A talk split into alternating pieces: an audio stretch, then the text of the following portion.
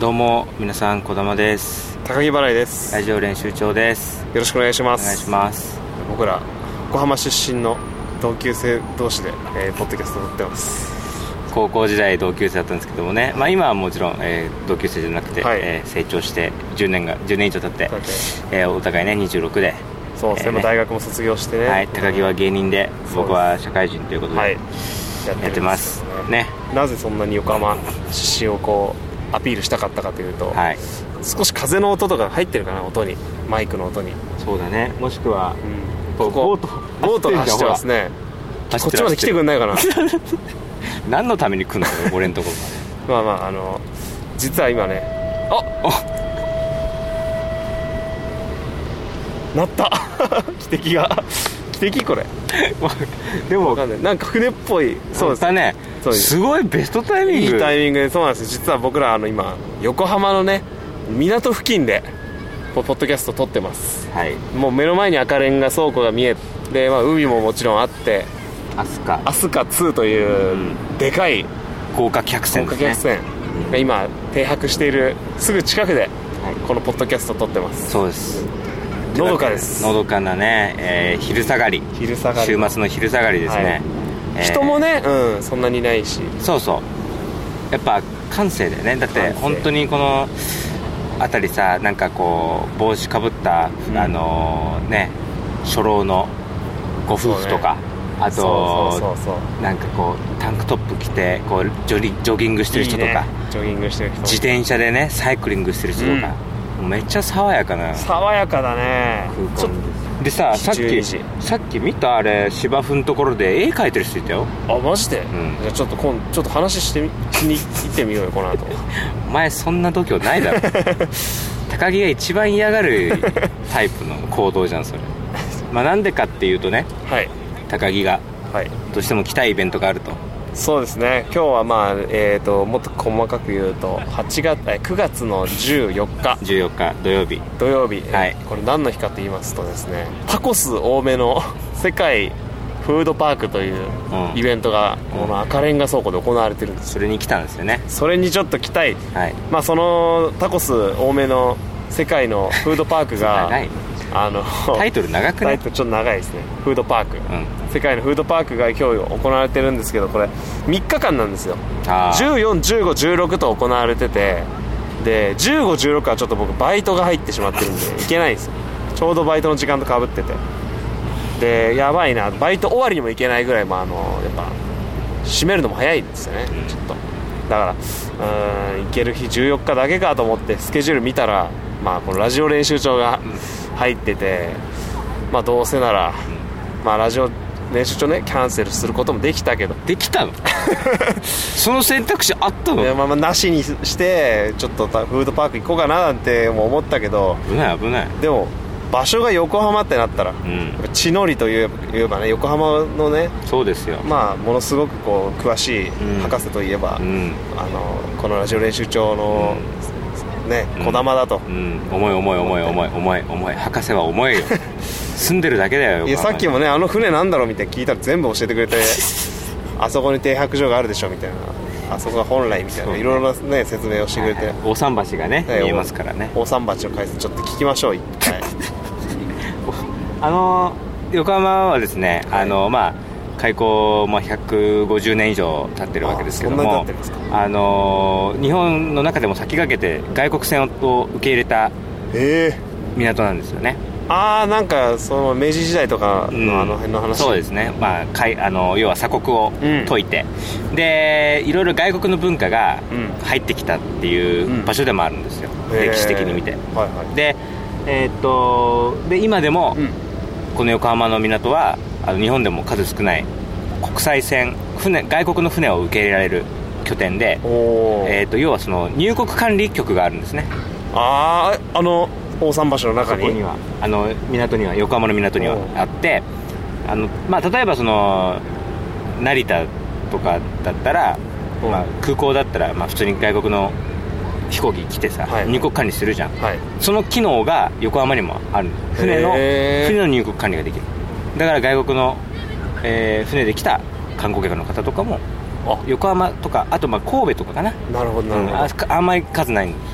じゃあその2ね数少ないうちの1つが今目の前にあるあのそうあとはそこがあのちょっとしたコンサートホールみたいなのもあったりとかあるよねすごいですよそこに今飛鳥2っていうね豪華客船が止まってて停泊中でねあとで写真も撮ろうよこいやいれや僕はでもあそこ行っちゃお うかなお前そういうキャラじゃないだろだから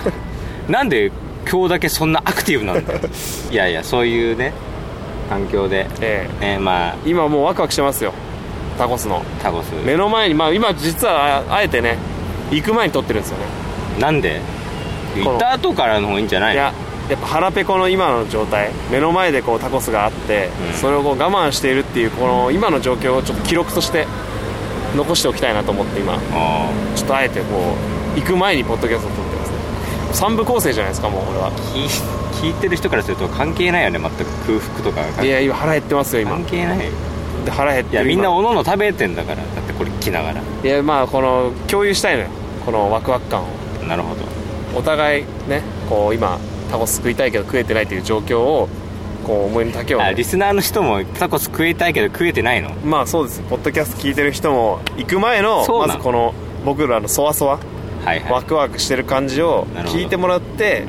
うんでさらにそこからうあの僕らが実際行った時にうこうはしゃいでる様子だったりをこのポッドキャストに収めてであそっかやっぱワクワクしてたもんねっていうその前編後編で楽しんでもらい たいポッドキャストになってます大巨編ですね今回だからこの後だから僕らは行って行くとで撮りたいと思いますそ食いこたでいねうん僕ももう数年前のね、あの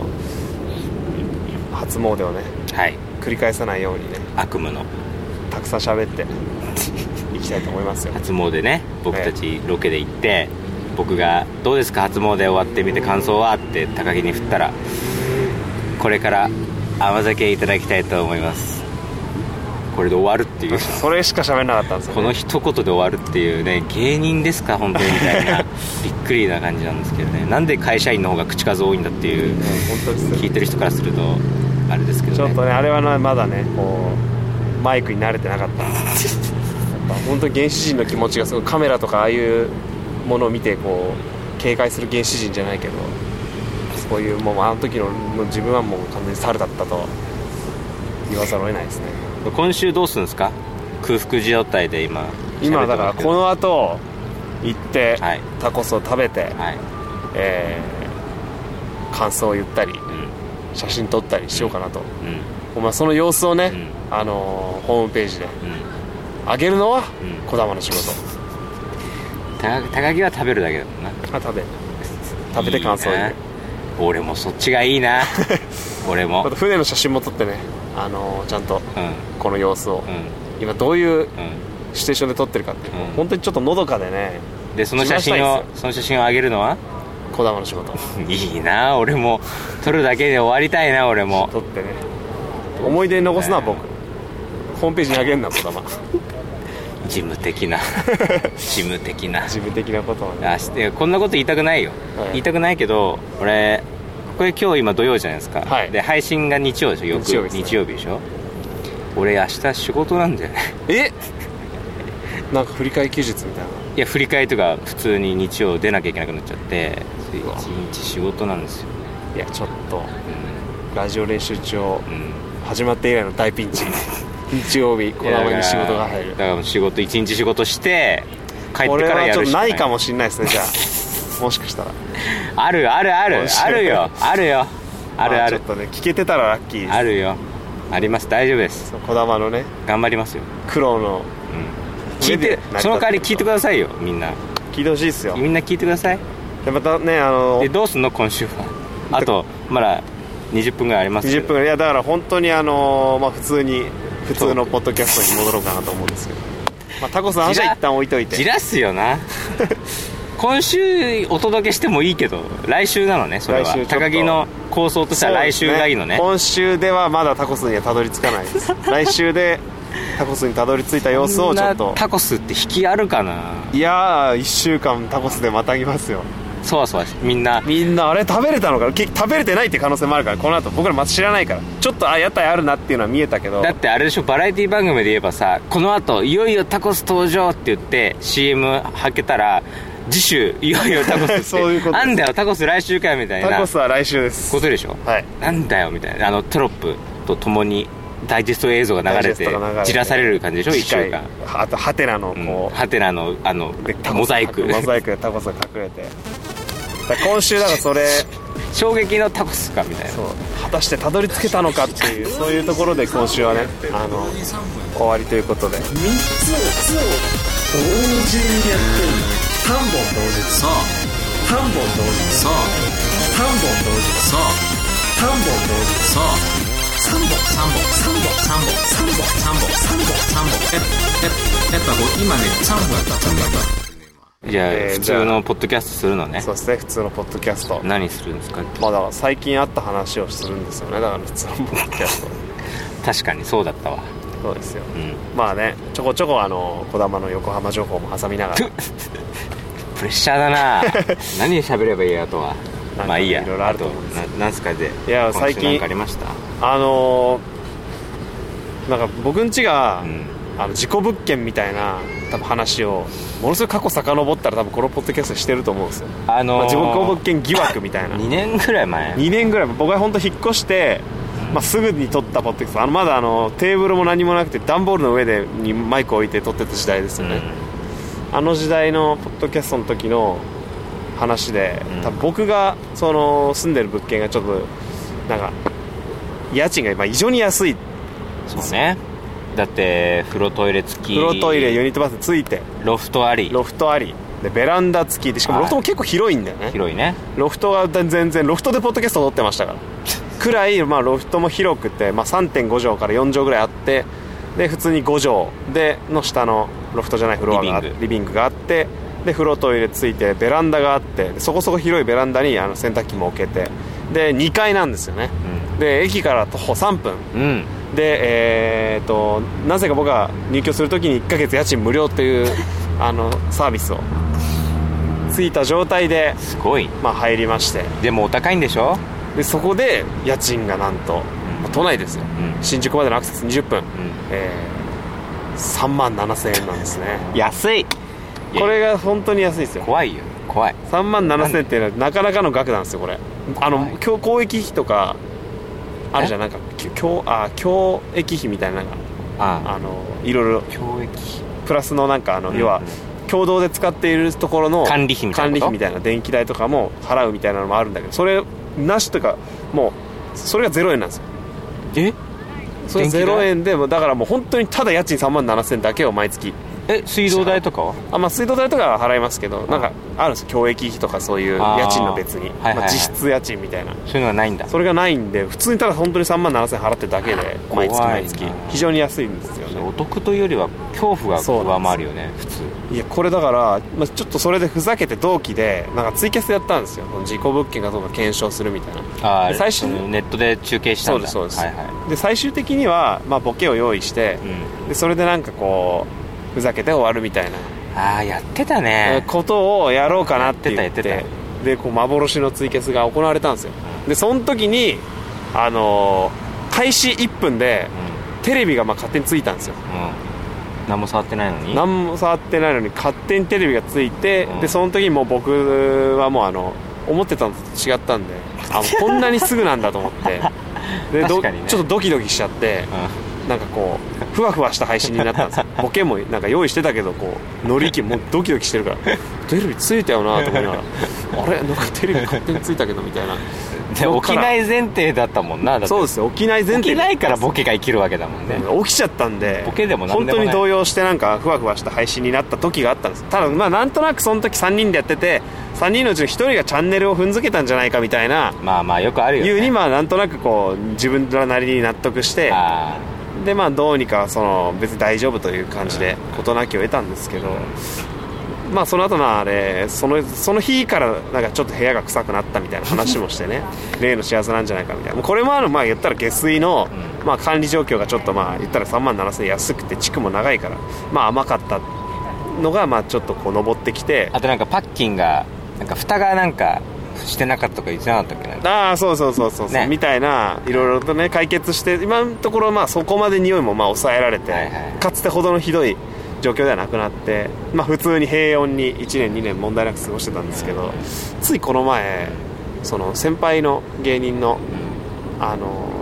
木田さん格付けの木田さんっていうおうはいはい方がはいあの映画を撮るクラウドファンディングを今やってるんですうーんよでそのクラウドファンディングの告知映像うんを、まあ、僕ん家で撮りたいうんっていう、んまあ多分そのなんか部屋をか、まあ、使いたかったらしくて、うんで近いんで、ああじゃあどうぞ使ってくださいってことで、まあ、鍵預けて、まあ、2つあるんで片方預けて、でまあその日は僕バイトだったんで家出てへでえまあもう空いた部屋開けた状態にして、まあ、自由に使って撮影していいですよってことで、まあ、お貸ししたんですよでそれでいろいろまあ言ったらあの映画2種類撮るって言ってて、んで1個がなんかあのゲイのなんか恋愛映画みたいなうんうんまあ木田さんがまあゲイだから、あのそれのまあ言ったらこう思いの丈をうんなるほどなるほどこう映像作品にしたうんうんうん作品があってでもう一個があのーあれですねホラー映画、へこれえホラー映画をまあ撮りたいと、まあ木田さん階段が好きででまあちょっとこのホラーも撮りたいなみたいな、うんこの日本をちょっと告知しようっていう感じでうちで告知したんですよ、で告知の映像を撮って、うでそれをまあ別のところに流すみたいな今もうん YouTube にも上がってるんですけど、まあ、それをこう撮って、で後でそれを見返したらしいんですよそしたら、あのー最初挨拶するんですよいろいろ、んどうもなんとかですよろしくお願いしますなんとかですよろしくお願いしますね、えー今度みたいな話をしてる時に女の人のうめき声がうーみたいな入ってたのが分かったんですあと今普通に YouTube で聞見てほしいんですけどえその YouTube で上がってる映像にも入ってるもう入ってますすね女性の向き声うめき声みたいなのが本当うーみたいな声がもおうう入っててガチでおう疑惑がちょっと再再浮上本当の話だったないや本当にびっくりしまいしたやなんかまおちゃらけた話かと思ってた俺あいやそうなんですよだって一回下水からの上がってくる匂いは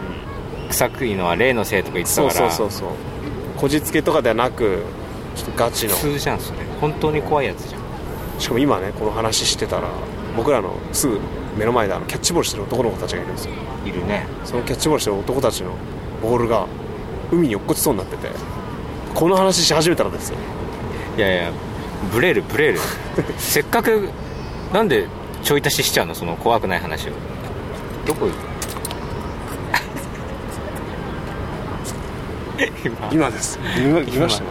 今嘘みたいに高木のところにボールが転がって きて野球少年に渡すっていうそうですね嘘みたいなあ演の出公園のあの 公園のワンシーンみたいな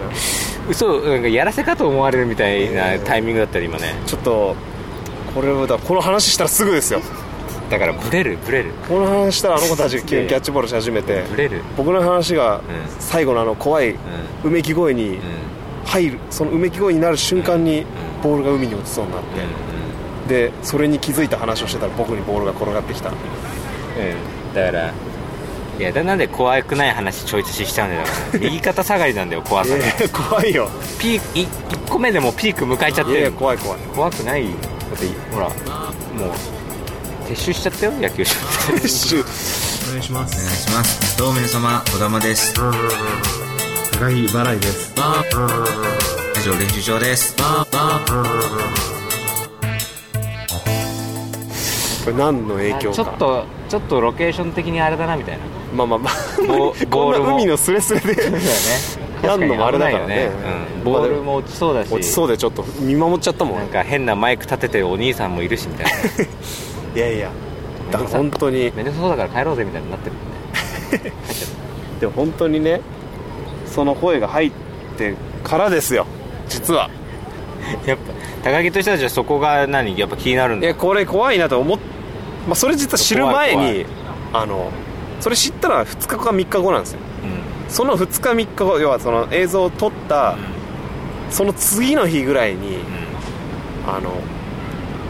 まあ、台風が来たんですよねうんまあ、台風が来てその影響かなって僕は勝手に思ってたんですけどこの間の台風この間の台風があっ15号たその間の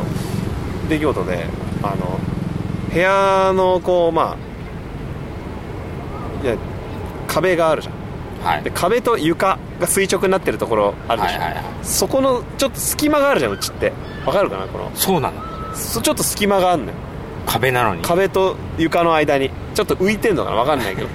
怖いなそこ浮いちゃってんのそう浮いなんかね隙間がある隙間があんだそうはい壁とその床の間に溝ねのとこにはいはでその壁のそこからの黒い棒がなんか突き抜けて出てきてていえそんなんなかったねずっとえ壁の向こうは何外外でうわ何これと思ってでまあおそらく台風の風でああこうその隙間にあったものがちょっとこう出っ張って出てきちゃったかなぐらいに思っててでそれを引っこ抜いたのそしたらヘアピンだった で女性のうめき声でしょでそのタイミングでヘアピンが部屋から出てきてでまあちょっとまあまあでももしかししたらなるほどあのね木田さんがもう使ったのかなと思って撮影の時にああまあねそ女性もんでしょでも部屋うそうですよあ、まあ、使うこともあるかまあら、なんか使うのかなと思ってうん聞いたら「いやヘアピンなんて使ってないです」おで僕も当然あのヘアピンを部屋に入れたことなんて一回もないんですよーなるほどだからこれもしかまあ分かんないずっと挟まってたのかもしれないけどねその前の住民が、前なんかそこの隙間を暇つぶしで爪楊枝でカリカリやってたら一円玉が出てきたことがあったんだけどまあもしかしたらそのパターンかもしれない相当隙間空いてんな俺の想像よりも浮いてるな浮いてますねあの部屋昭和56年のピカピカの一円玉が出てきたんですよ多分当時新しかったんいでやもしかして昭和56年からずっとそこにあったそのこにあってその時新しくですられた一円が綺麗な状態で出てきて嘘だろ築何十年だよじゃあいやー30結構行ってますよ地区はじゃあ30何年とかなのじゃあそのパターンだヘアピンが出てきたってことはまああーじゃあ確実に女性は住んでたのかななんてことをじゃあ昭和56年の女性のヘアピンかもしれないしもしかしたらそうですあの一円玉の持ち主がまだあそこに一円を探して 住んでいたのかもしれないその1円取っちゃったからその一円僕も使っちゃいました一生残りますよ僕は多分あのじゃあずっとあそこにに呪縛霊として生き残るんじゃんみたいなずーっとあの部屋で1円玉一探し円続ける探しの旅をずっとうちの部屋でしてんのただですねその話を聞いてからというもの目覚めが良くなって めちゃくちゃなんか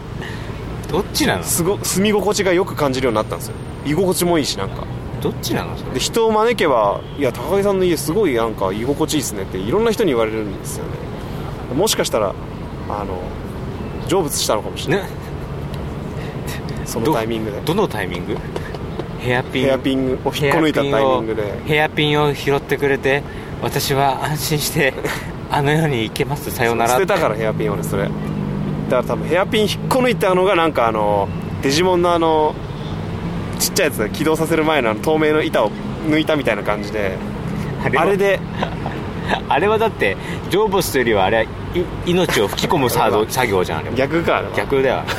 あれを引くのこ引き抜くことによって電池がく接点とくっついてピーってピーってなってあそっか振ってガチャガチャ振ってやるガチャガチャんだからまあ本当にだからちょっとままああ、あれあれだよねだから「千と千尋」でいうとあの腐れ神様からこうなんかロープみたいなの引っ張ってそうそうそうそうそうあれをズボバズズボバズズボバズズバボっズてやバっっててよきかなっ陽気かなって言っててるジ天にャーって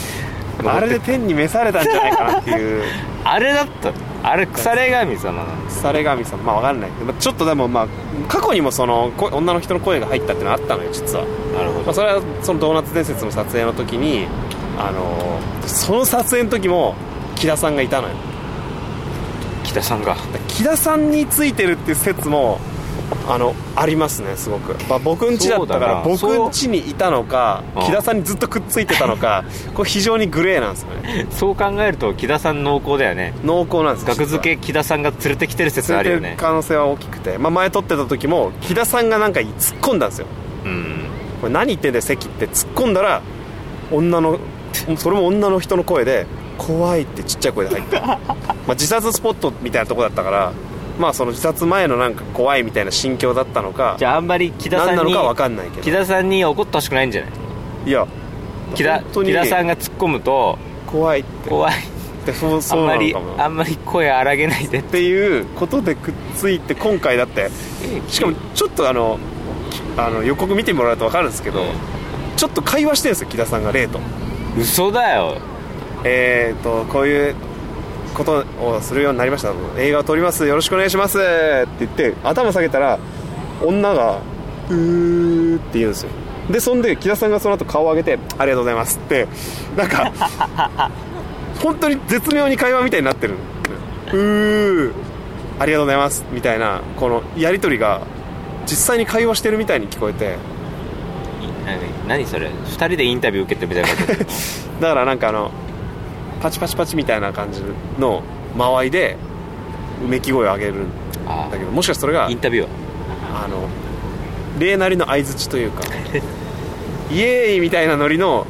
よみたいな「よ」みたいな感じで「う ー」って言ってそれに対して本当にいいタイミング絶妙なタイミングで木田さんが「ありがとうございます」って言うからだからあれだねあのわかん本当に分かんないです僕カウンなのか木田さんなのかカウントダウン TV で